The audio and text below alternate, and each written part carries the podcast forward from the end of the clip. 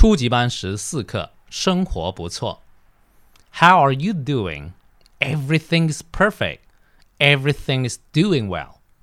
How's your homework going? So far, so good. All set. How's your desk mate going? He was that me because he failed the exam. Couldn't be better for me. 那这节课看起来比较容易，但实际上这种日常的用语， 它呃比较简单单词，但是如果你在生活中要应用，要脱口而出，也是不容易的。大家也要反复的背哈，变成自己的语言。我们看 How are you doing？这是美国惯用的说法。你说 How are you 也可以，不过 How are you doing 啊比较常用，顺口。Everything is perfect. Everything is doing well. 这两句都是以呃经常回答的方式，所有的东西都很完美哈。你也可以说 Everything is great. Everything is fantastic. 都是一样的了。How's your homework going？你作业怎么样了？So far, so good. So far 就是到目前为止啊，一切都顺利。这是一个固定的习语。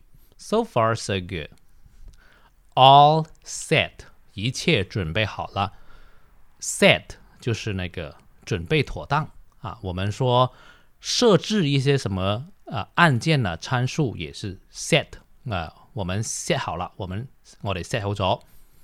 How's your desk mate going？你的同桌如何了？He was dead me。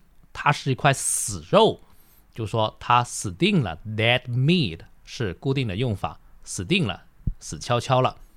为什么呢？Because 因为 he failed the exam，他肥楼着，肥佬了，这是 fail 是失败了。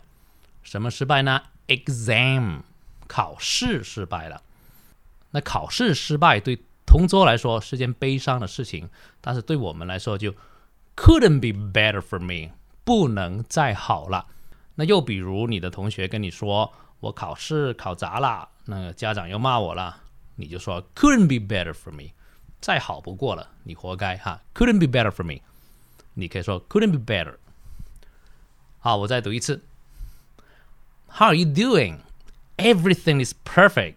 Everything is doing well. How's your homework going? So far, so good. All set. How's your desk mate going? He was that me because he failed the exam. Couldn't be better for me.